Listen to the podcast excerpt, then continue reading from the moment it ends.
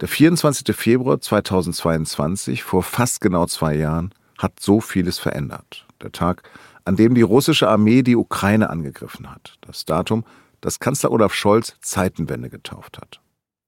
Natürlich gilt das auch jetzt noch vorrangig für die grausamen Realitäten der Menschen in der überfallenen Ukraine. Aber auch weniger als 1000 Kilometer entfernt vom Krieg werden wir, abseits der Nachrichten, täglich daran erinnert. Nur ein Stichwort, die gestiegenen Lebenshaltungskosten. Auch wenn Blut, Schweiß, Tränen nicht unsere unmittelbare Wirklichkeit sind, verlorene Sicherheiten und das mulmige Gefühl einer latenten Bedrohung durch das Russland unter Wladimir Putin belasten auch viele bei uns. Der Überfall hat persönliche Wahrheiten auf den Kopf gestellt. Auch ich war wohl zu naiv, weil ich als Kind des Kalten Krieges und angesichts des atomaren Gleichgewichts dachte, dass große Kriege in Europa eigentlich nicht mehr denkbar sind. Aber seither wird offen darüber debattiert, dass Deutschland Kiew alle Waffen liefern muss, die die Ukraine braucht. Und dass die eigene deutsche Landesverteidigung massiv ausgebaut werden muss. Der Rüstungsbereich ist wohl die Branche, die innerhalb kürzester Zeit den rasantesten Imagewandel hingelegt hat, den ich, zumindest in meiner Blase, je verfolgen konnte. In nur zwei Jahren vom vermeintlichen Schmuddelkind zum Verteidiger der Freiheit. Zunächst ging es nur um Helme für ukrainische Soldaten. Dann haben sich die Lieferungen schnell beschleunigt. Panzerhaubitzen, Flugabwehr und so weiter. 2023 trat Boris Pistorius sein Amt als Verteidigungsminister an. Vier Wochen später hat der SPD-Politiker ein Werk des Rüstungsherstellers Rheinmetall besucht, die unter anderem Panzer herstellen. Und da ist vor elf Monaten ein Minister ohne Berührungsängste mit Rheinmetall-Chef Armin Pappberger aufgetreten. Die Zeitenwende ist eben nicht machbar ohne Rüstungsunternehmen. Nur zusammen mit all diesen Akteuren können wir gewährleisten, was getan werden muss, äh, um die, ja, die neue Lage, die wir, neue Sicherheitslage, die wir haben, bewältigen zu können, die da lautet, wir haben wieder eine militärische Bedrohungslage, wie wir sie eben seit drei Jahrzehnten nicht hatten. Reden wir also über die Profiteure der aktuellen Kriege und das, was sie erwarten. Darüber, ob Deutschland kriegstüchtig ist oder es überhaupt sein will und über Moral. Über all das habe ich in dieser Folge von das Thema mit Thomas Fromm gesprochen. Der Redakteur des SZ Wirtschaftsressorts kümmert sich seit Kriegsbeginn in der Ukraine um Themen der Rüstung. Seither hat er mit vielen Akteuren dieser jetzt so florierenden Branche gesprochen und Produktionsstätten für Waffen und sonstiges Kriegsgerät besucht. Thomas, vor zwei Jahren hat Putins Russland die Ukraine überfallen. Der Kreml hat die Militärausgaben um 60 Prozent erhöht. Die gesamte russische Wirtschaft ist inzwischen dem Krieg in der Ukraine untergeordnet. Du hast seither mit vielen Verantwortlichen der deutschen Rüstungsindustrie gesprochen. Deshalb zunächst die Frage, die du selbst der Chefin eines Panzerzulieferers gestellt hast. Kann Deutschland noch Krieg? Ja, das ist tatsächlich die zentrale Frage. Und es gibt eigentlich noch eine zweite Frage. Will Deutschland Krieg überhaupt können? Das ist ja im Grunde das Thema. Ich glaube, dass äh, die Frage, ob Deutschland Krieg kann, hat sich erledigt. Bundesverteidigungsminister Pistorius selbst sagt, wir sind eigentlich nicht kriegstüchtig. Und ich glaube, das ist in der Tat auch so. Nur wollen wir es können. Ich habe die Frage tatsächlich gestellt äh, an Susanne Wiegand. Sie ist die Chefin des Panzergetriebeherstellers Renk in Augsburg. Es ist auch eines dieser Unternehmen, über das man jahrelang gar nicht viel geredet hatte, weil die, äh, ja, es war eigentlich kein großes Thema, obwohl die eigentlich sämtliche Panzer der westlichen Hemisphäre mit Getrieben ausstatten. Hab gefragt, so Frau Wiegand, wie sehen Sie das denn? Hat Herr Pistorius recht? Und sie sagte, das war nicht ganz überraschend, natürlich hat er recht und wir sind eben nicht kriegsfähig und nicht kriegstüchtig. Wir haben uns halt tatsächlich jahrelang mit Auslandseinsätzen beschäftigt, in Mali, am Hindukusch, äh, Deutschland wurde überall verteidigt, aber die Frage, müssen wir Deutschland in Europa verteidigen, die hat sich eigentlich niemand gestellt. Und das hat natürlich eine Vorgeschichte. Die 90er Jahre, äh, der Kalte Krieg war zu Ende, äh, alle glaubten, ab jetzt gibt es nur noch super gute Zeiten, kein Krieg mehr in Europa, wir kümmern uns jetzt nur noch um Wirtschaft, Soziales, Umwelt, Krieg ist kein Thema mehr, zumindest nicht in Europa. Ja, und dann kam natürlich Februar 2022 und andere, ja, alle waren eigentlich etwas schlauer geworden plötzlich. Wie wichtig ist dein Gesprächspartner denn die Terminologie? Von was sprechen die eigentlich? Von Krisen oder schon von Kriegswirtschaft? Von Verteidigung und Abschreckung oder längst von Kriegstüchtigkeit wie Pistorius? Sie sprechen von allem. Es, es geht um Verteidigung, es geht um, es geht um die Sicherheitsindustrie. Es ist interessant, vor dem Krieg sprach man ja nicht so gerne von Rüstungsindustrie. Rüstungsindustrie, das klang nicht so gut. Da hätte man gleich sagen können Kriegsindustrie. Sondern so der technische Begriff, den man da so gepflegt hat und gehegt hat, war eigentlich immer Sicherheits- und Verteidigungsindustrie. Damit mal gleich klar war, es geht um unsere Sicherheit und um unsere Verteidigung und es sind nicht dazu, gegen irgendjemanden Krieg zu führen. Das ist natürlich auch vor dem Hintergrund der deutschen Geschichte verständlich. Ja. Inzwischen hat man auch mal den ein oder anderen Manager aus dieser Branche von der Rüstungsindustrie sprechen. Das ist jetzt irgendwie kein, das ist jetzt sozusagen kein, äh, kein verbotenes Wort mehr, wie es vielleicht früher war. Mhm. Wer sind denn die großen Player im Rüstungsgeschäft in Deutschland? Na, da gibt es eine ganze Menge. Auch die waren eigentlich immer bekannt, nur man hat nicht viel drüber gesprochen.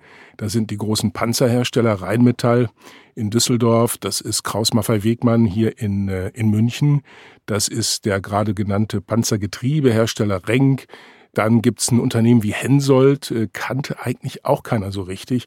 Das ist so ein Spezialhersteller von Sensorik und Radaren, aber die machen eben so diese ganzen intelligenten IT-Geschichten, so wie Freund-Feind-Erkennung und so etwas.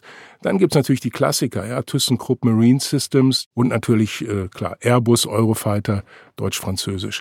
Und dann gibt's natürlich noch unzählige kleinere Waffenhersteller, Zulieferer. Man muss mal bedenken, so ein Panzerbauer, der hat um so ein tonnenschweres Ding zu bauen, hunderte von Zulieferern, die zum Teil auch Autobauern zuliefern und anderen Maschinenbauunternehmen, aber einige, die wirklich auf Panzer spezialisiert sind. Also es ist eine ganze Menge. Ich habe diese, diese Rüstungsindustrie bisher als verschlossene Auster wahrgenommen. Wie läuft das heute ab? Laden die dich von selbst ein oder wie schwer grundsätzlich ist der Zugang zu denen? Ja, also einladen ist schon ein großes Wort hier. Also eingeladen wird man eigentlich so nicht.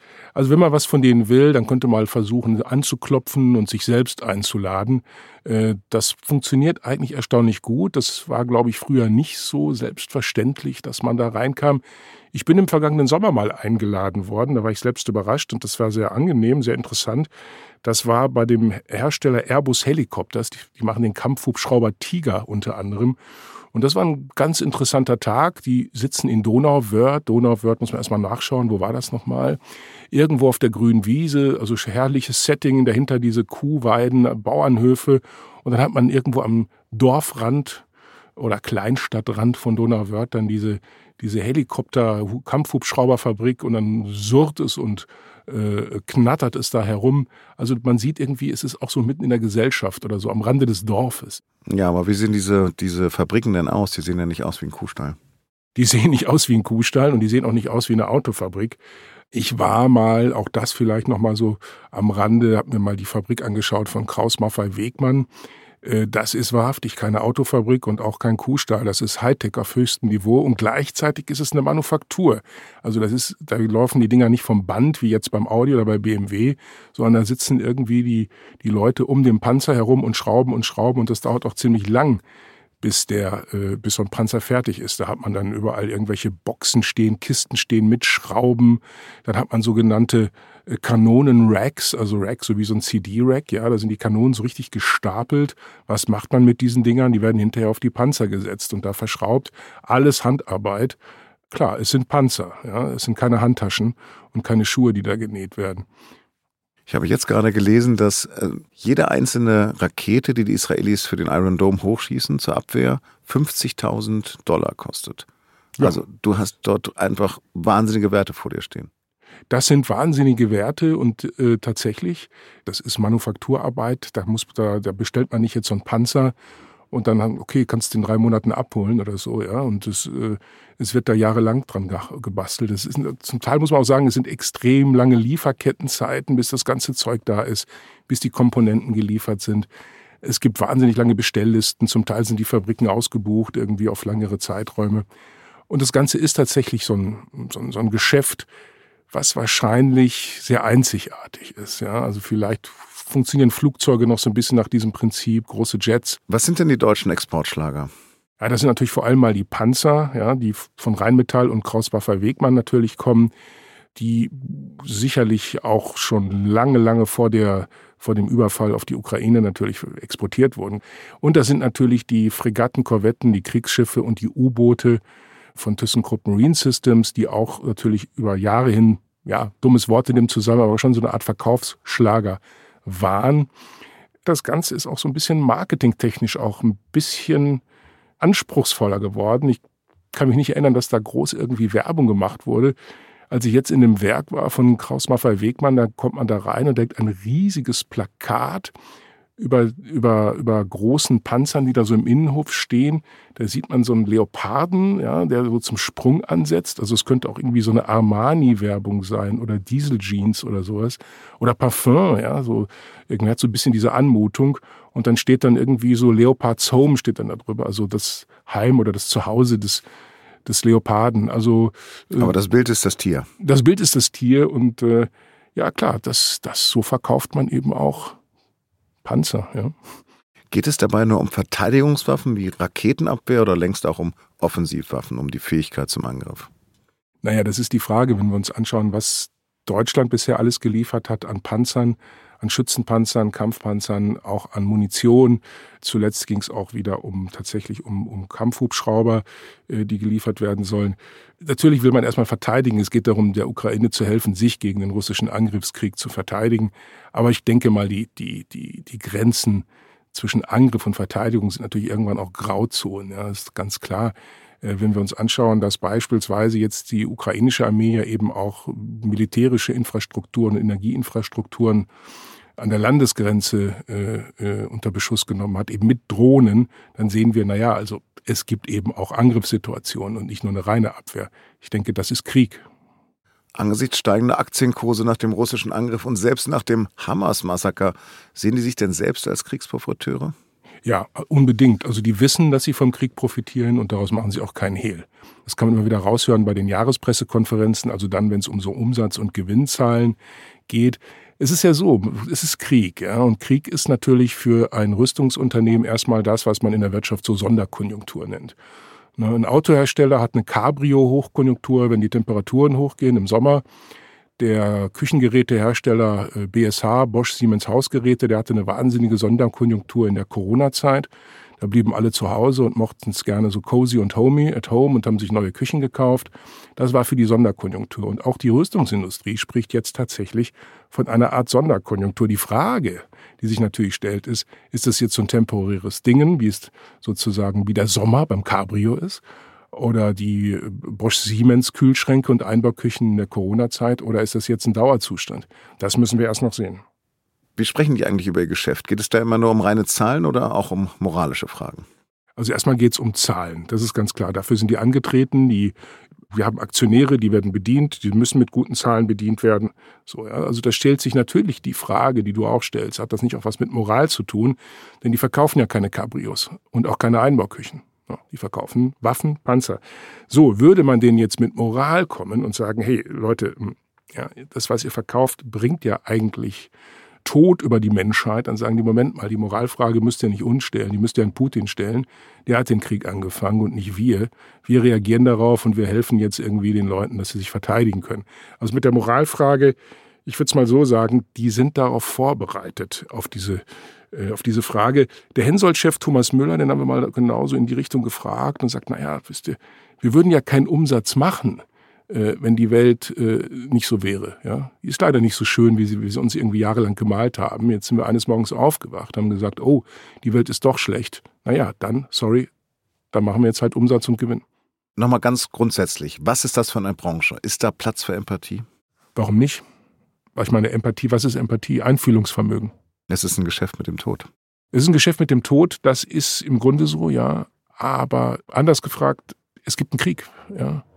Und man könnte natürlich jetzt auch sagen, wir lassen das mit der Rüstungsindustrie. Wir sind sehr empathisch, wir lassen das bleiben. Wir sagen, wir wollen Frieden schaffen ohne Waffen.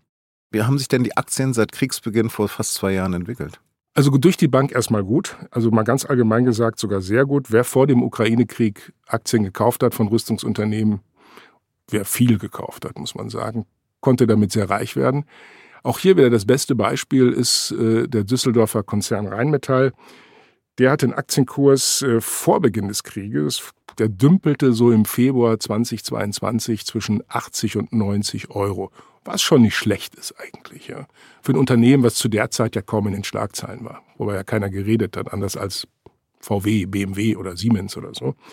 Inzwischen ist die Aktie, die damals 90 Euro wert war, 330 Euro wert. Das ist massiv. Also so eine Kursentwicklung gibt es eigentlich immer nur dann, wenn die Börsianer, die Investoren, die Aktienhändler noch ein ganz wildes Wachstum und Geschäft vermuten. Also das ist ja jede Aktienkurs verhandelt ja nicht so sehr die Vergangenheit, ein bisschen die Gegenwart, aber vor allem ja ist es eine Wette auf die Zukunft. Das heißt, die gehen davon aus, dass es bei der bei dem Geschäft noch ziemlich abgehen wird. Und äh, das ist in der Rüstungsindustrie ja der Fall. Also je mehr Kriege es auf der Welt gibt, desto besser das Geschäft. Und momentan, nun ja, die Nachrichten sind schlecht. Wir haben ja nicht nur den Krieg in der Ukraine, wir haben den Krieg äh, im Gazastreifen, wir haben eine Menge geopolitischer Konflikte, von denen wir nicht wissen, wie es weitergeht. Da bestellt das ein oder andere Land mal vorsichtshalber schon mal ein paar Panzer mehr und ein bisschen Artillerie und Munition. Gut für Umsatz, gut für Absatz, gut für Gewinn und dann steigt der Aktienkurs. Du hast vorhin von Umsatz gesprochen. Von welchen Gewinnen reden wir eigentlich?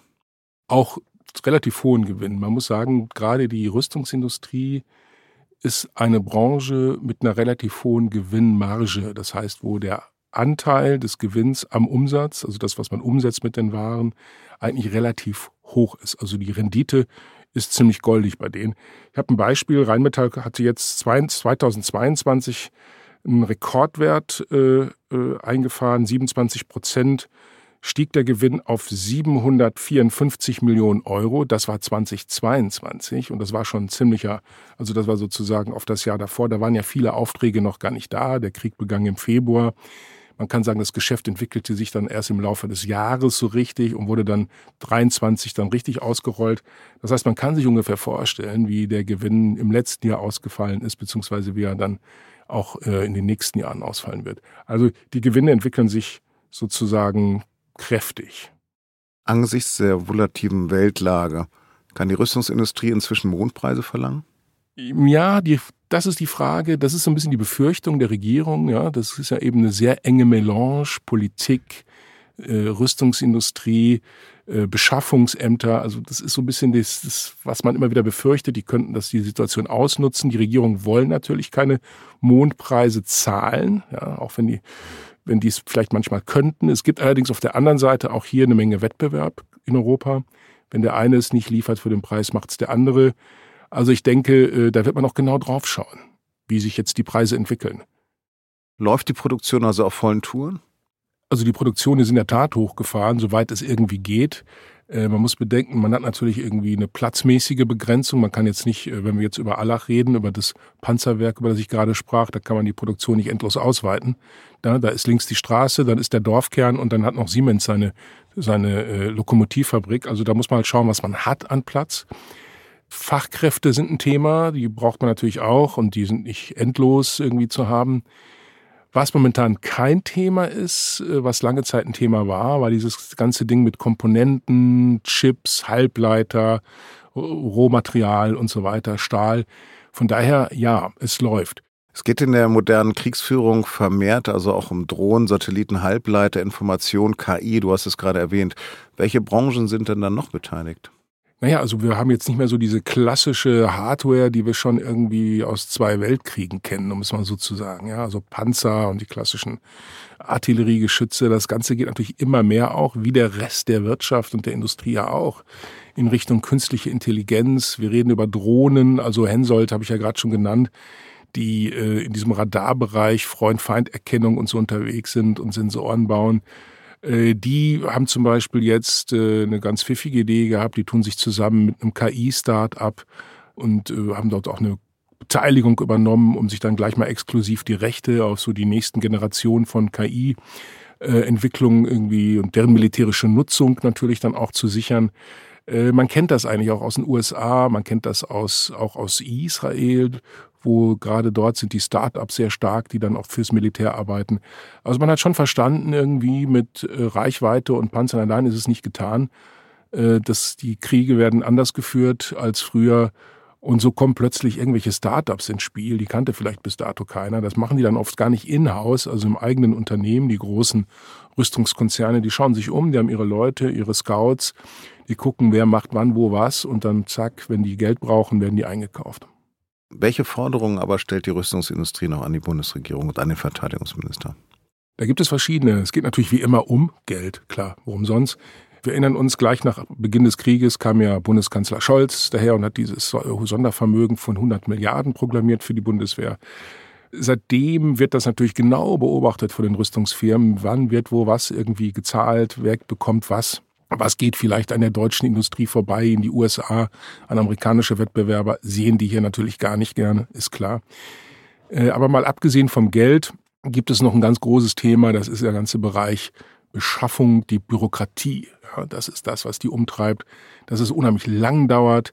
Man hat manchmal das Gefühl, so die Rhythmen passen nicht so ganz zusammen. Ne? Das ist so die, die Rüstungsindustrie, die, die braucht Vorlaufzeiten. Das, wenn es auch lange dauert, einen Panzer zu bauen, das bedeutet nicht, dass es irgendwie, sie brauchen trotzdem irgendwie eine schnelle Entscheidung, eben damit sie das Ganze aufs Gleis setzen können. Und äh, das geht ihnen oft zu langsam, was da aus Berlin kommt. Äh, aber das liegt wahrscheinlich in der Natur der Sache. Ja? Wir haben also auf der einen Seite Behörden, auf der anderen Seite haben wir äh, zum Teil börsennotierte Unternehmen, die natürlich ganz andere Intervalle fahren und andere Rhythmen fahren in ihrer Geschwindigkeit. Aber nichtsdestotrotz sind es äh, wohl ziemlich die politischsten Unternehmen, die wir haben in Deutschland. Es sind eben keine normalen Unternehmen. Also ein Unternehmen, Konzern, der Panzer baut und Artillerie ist nochmal kein Küchenhersteller politischer geht's nicht. Ja? Also von daher so, und das sorgt natürlich da auch für Reibung. Also die, ich glaube, die Hauptforderung ist einfach, Leute, macht's mal etwas weniger bürokratisch, ruft uns morgen an und wir liefern. So hätte es der Rheinmetallchef am liebsten. Auf dem ganz kurzen Dienstweg. Aber wir wissen natürlich, so läuft das Geschäft in Berlin ja auch nicht. Bürokratie bedeutet natürlich auch Kontrolle. Bürokratie bedeutet auch Kontrolle, klar. Da kann nicht jeder kommen, aufschnipsen und sagen, hier, ich habe was für euch als der äh, Bundeskanzler seinerzeit, also eben im Ende Februar 2022, das Sondervermögen, die Zeitenwendenrede, wir erinnern uns die berühmte Rede zur Zeitenwende und dann eben das Sondervermögen dazu, diese Rede gehalten hat, äh, war eigentlich Pappberger einer der ersten. Er hat da gleich eine milliardenschwere Liste irgendwie nach Berlin geschickt. Hab alles, hat er geschrieben. Ihr könnt das und das in ein paar Tagen, ein paar Wochen haben. Und dann so eine richtige Liste aufgemacht. Das war ein bisschen so wie so eine Einkaufsliste beim Edeka oder Rewe. Und sagen wir, da war er sehr schnell ein bisschen zu schnell für Berlin wahrscheinlich. Wie sicher sind die Leute sich denn, dass zumindest Bauteile nicht bei denen landen, die sie nicht bekommen sollen? Das ist ein großes Thema. Da gibt es natürlich auch große Kontrollmöglichkeiten und auch Kontrollverfahren. Es ist immer wieder so, dass Drittländer im Grunde diese Produkte kaufen, auseinandernehmen und dann dahin liefern, wo sie nicht hingehören. So landen mitunter auch Produkte natürlich immer wieder oder zumindest Komponenten in Russland. Es gab vor einiger Zeit mal sehr aufsehenerregende Geschichten, äh, die die Runde machten, dass, äh, dass tatsächlich auch Produkte, die eigentlich gar nichts mit Krieg zu tun haben, wie zum Beispiel Waschmaschinen oder Spülmaschinen, dass die plötzlich irgendwie gekauft werden. Die, die haben ja im Grunde, ja, sind jetzt über jeden Verdacht erhaben, ja. Und doch wurden sie genommen und ausgenommen, weil man die Chips gebrauchen konnte. Das Interessante ist ja, was geht und was nicht geht. Du kannst zum Beispiel einen Mähdrescher nach Russland exportieren. Damit kannst du irgendwie auf dem Acker arbeiten und das war's. Du darfst aber keinen Traktor dorthin exportieren. Warum nicht? Weil du damit schweres Kriegsgerät an die Front ziehen kannst. Das ist ein sogenanntes Dual-Use-Produkt. Das kannst du in der Landwirtschaft einsetzen, aber im Grunde auch rund um den Schützengraben. Also das ist ein sehr vielschichtiges Problem, was wir da gerade haben. Und ob man das jemals in den Griff kriegen wird, weiß ich nicht.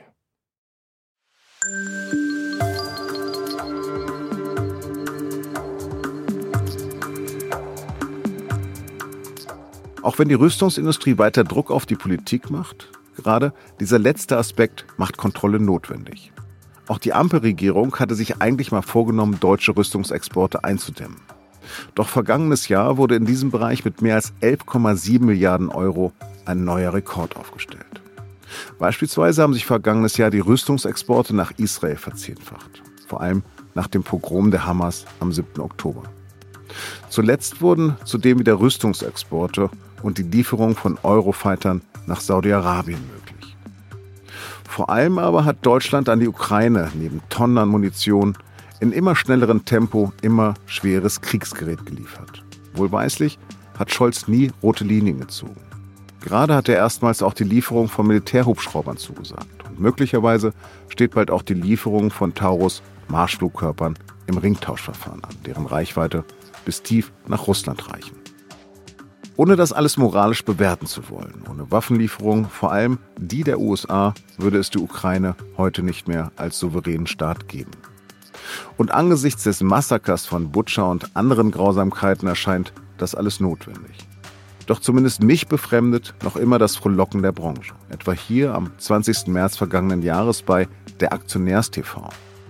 Das war der Tag, an dem Rheinmetall an der Frankfurter Börse in den DAX aufgestiegen ist, also dem bedeutendsten deutschen Aktienindex, in dem nur die 40 größten Unternehmen gelistet sind. Und da hat Rheinmetall-Chef Pappberger auf freundliche Fragen antworten dürfen. Im Sicherheitsbereich erwarten wir im Jahr 2025 etwa 80 Prozent oder 80 Prozent plus unseres Umsatzes und natürlich auch unseres Ergebnisses. Zur Erinnerung, die Rheinmetall-Aktie hat zum Jahreswechsel 2021-22, also noch vor dem russischen Angriff, noch bei rund 80 Euro gelegen und wird aktuell zwischen 320 und 330 Euro taxiert. Pappberger also ist zuversichtlich. Ich glaube, da ist noch Potenzial da und ich glaube, wir werden die nächsten Jahre Quartal für Quartal unsere Performance bringen und somit auch die Aktionäre überzeugen, äh, dass wir eine Aktie haben, die interessant für sie ist. Wie Thomas Fromm schon gesagt hat, es geht hier nicht um Cabrios, Kühlschränke oder Einbauküchen, deren Produktion auf Hochtouren läuft. Rheinmetall stellt vor allem Panzer, Geschütze, Bewaffnung aller Art und Munition her. Auch wenn es momentan alternativlos erscheint, es ist und bleibt ein Geschäft mit dem Tod, eins, an dem einige viel verdienen. Thomas, du hast es ja gerade schon angesprochen, aber nochmal. Ein Teil des deutschen Sondervermögens von 100 Milliarden Euro für die Landesverteidigung geht also gar nicht in die deutsche Rüstungsproduktion? Das ist richtig. Davon war auch nie die Rede. Das wird ja auch immer darüber diskutiert, was geht möglicherweise woanders hin. Es haben sich auch einige Unternehmen auch schon bitterlich beschwert, dass bei ihnen noch nichts angekommen ist. Das war so. Das verändert sich aber gerade. Man spricht jetzt mit den Unternehmen und siehe da, die, die sich noch vor einem halben Jahr, einem Dreivierteljahr gewundert haben, warum bei ihnen noch nichts angekommen ist, die sagen jetzt doch, so langsam wird's was. Also Beispiel, das Unternehmen Hensoldt hat jetzt, spricht davon, dass man schon seit fünf Monaten eigentlich mit ganz gut mit Aufträgen jetzt äh, versorgt wird. Und die Rede ist dort sogar von einer Milliarde Auftragsvolumen, was schon mal nicht schlecht ist.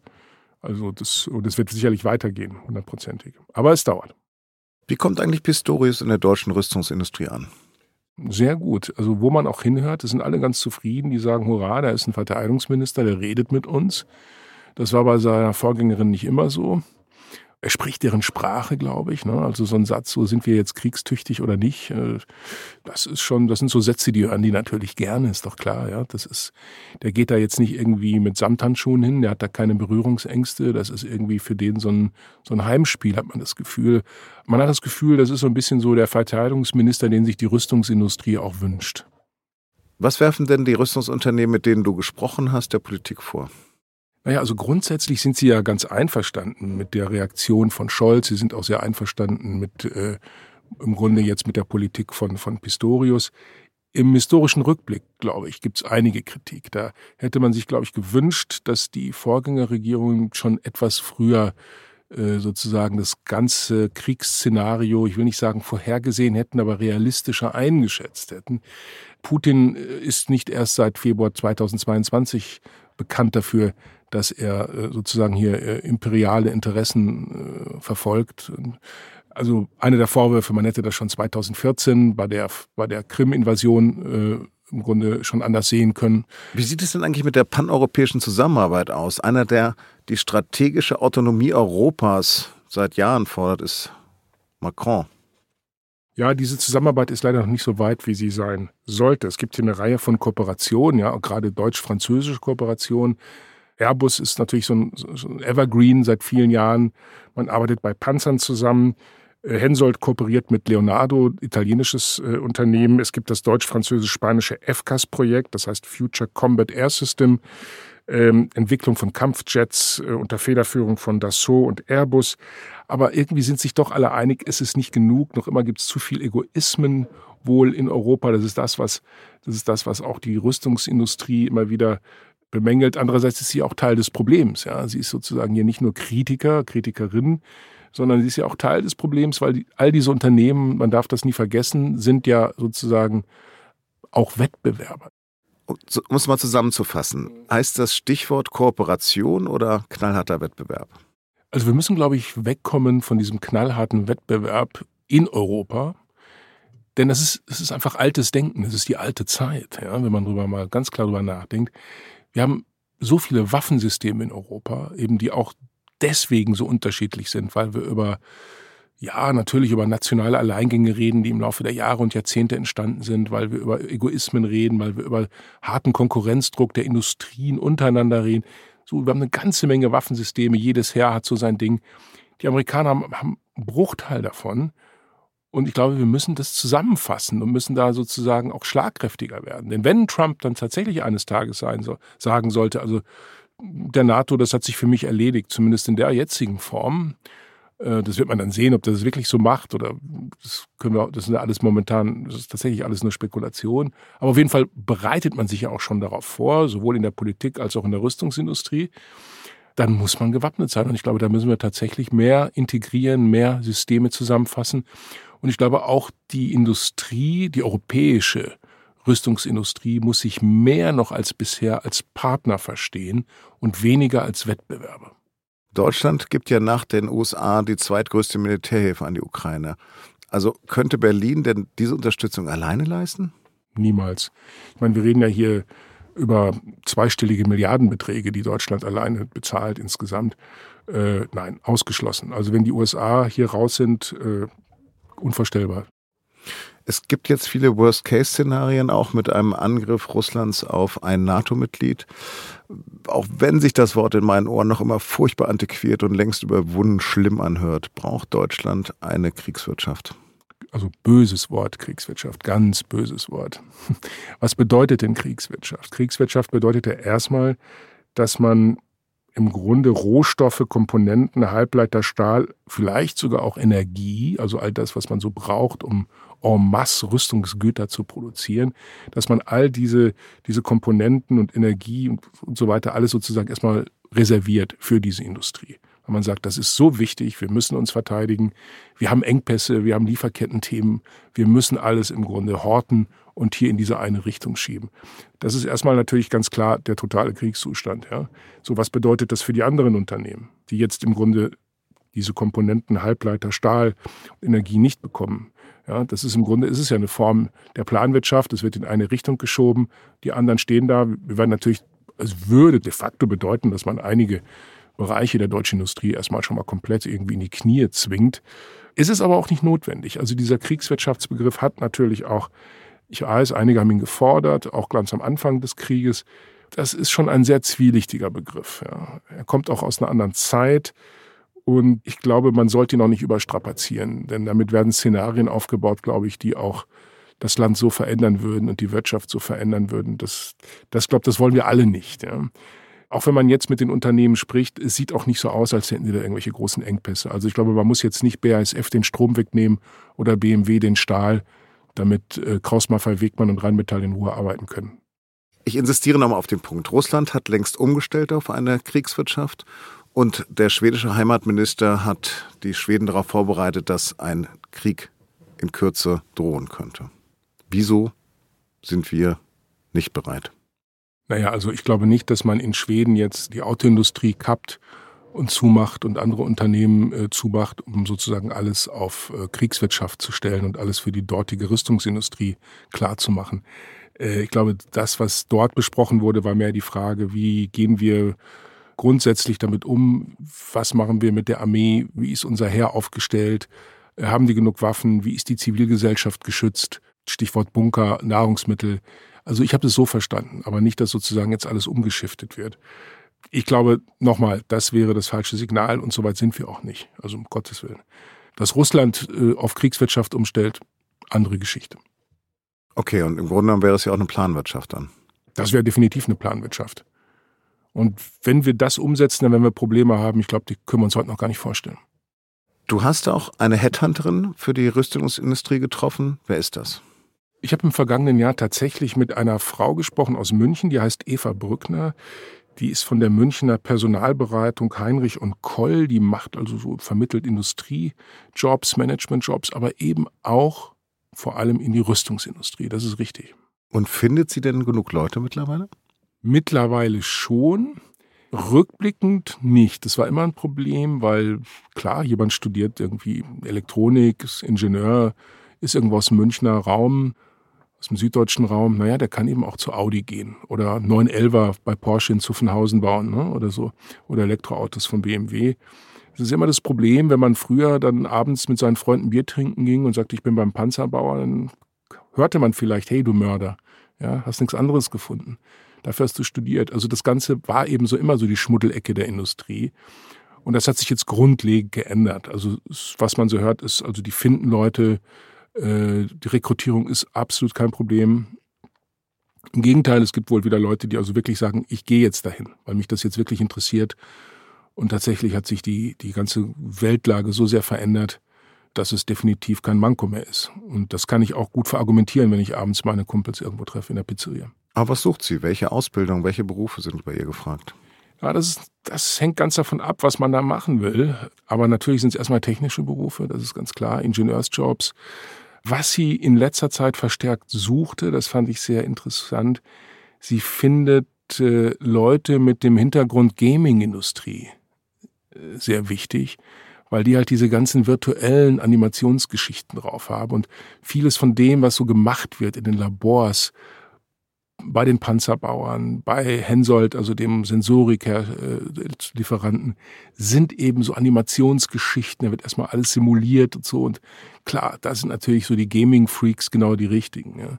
Sie hat es auch ganz klar gesagt, wir suchen manchmal richtige Freaks. Die Frage ist, bekomme ich die? Früher hättest du die nie bekommen. Hätte niemand die Gaming-Industrie verlassen, um irgendwo zu einem Rüstungsunternehmen zu gehen. Das heute könnte sich das schon wieder gedreht haben. Aber das, das sind völlig neue, äh, völlig neue Jobs, die da, die da in Frage kommen. Aber wer fällt denn gleich durch ihr Raster? Es gibt eine offizielle Staatenliste der Bundesregierung, das hatte äh, sie mir erzählt. Da fallen bestimmte Herkunftsländer schon mal von vornherein raus. Ja? Also da kommt niemand aus Russland rein, aus China, aus Nordkorea oder aus dem Iran. Diese Leute werden nicht vermittelt. Das liegt nicht daran, dass man jetzt grundsätzlich mal allen Chinesen per se etwas Böses unterstellen würde. Darum geht's gar nicht. Äh, das tut man nämlich auch nicht. Es geht eher dahinter, die Idee dahinter ist eher, es könnte ja sein, dass der chinesische Staat Bürger unter Druck setzt, sie quasi zwingt, Geheimnisse preiszugeben. Ja, das ist so eher das Szenario, äh, was man sieht.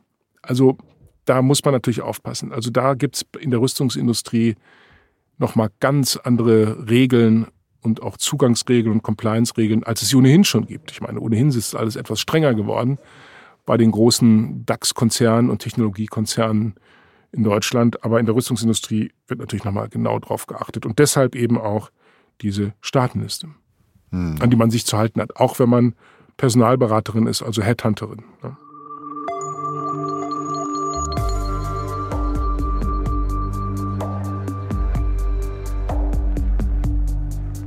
Auch wenn ich kein Chinese, Russe, Nordkoreaner oder Iraner bin in der Rüstungsindustrie, hätte ich als Ex-Zivi wohl kaum eine Chance. Aber das ist auch okay so. Besonders im Ohr geblieben ist mir aber der Satz von Thomas Fromm, je mehr Krieg, desto besser für das Geschäft. Nicht nur da musste ich schlucken. Was natürlich auch heißt, wie schwer mir die mit der Zeitenwende einhergehenden, rasanten Veränderungen noch immer fallen. Da denke ich etwa an fehlende Gelder für Schulen, Kindergärten, Gesundheit gegen Armut. Wozu Verteidigungsminister Pistorius bei der eingangs erwähnten denkwürdigen Pressekonferenz mit Rheinmetall-Chef Pappberger übrigens Folgendes gesagt hat. Die allermeisten Menschen in Deutschland würden diese vielen Milliarden lieber für andere Dinge ausgeben als für Waffen. Das ist keine Entscheidung, die man leichten Herzens trifft, aber die notwendig ist angesichts einer Sicherheitslage, wie wir sie wieder haben. Das war das Thema über die deutsche Rüstungsindustrie mit Thomas Fromm, Wirtschaftsredakteur der SZ. Seine Texte und Interviews dazu habe ich Ihnen in den Shownotes verlinkt. Diese Folge von Das Thema wurde produziert von Caroline Lenk, Vincent Vitus Leibgeb und mir, Lars Langenau. Schreiben Sie uns gerne Ihre Meinung. Feedback immer gern per Mail an podcast.sz.de. Vielen Dank fürs Zuhören und bis zum nächsten Mal.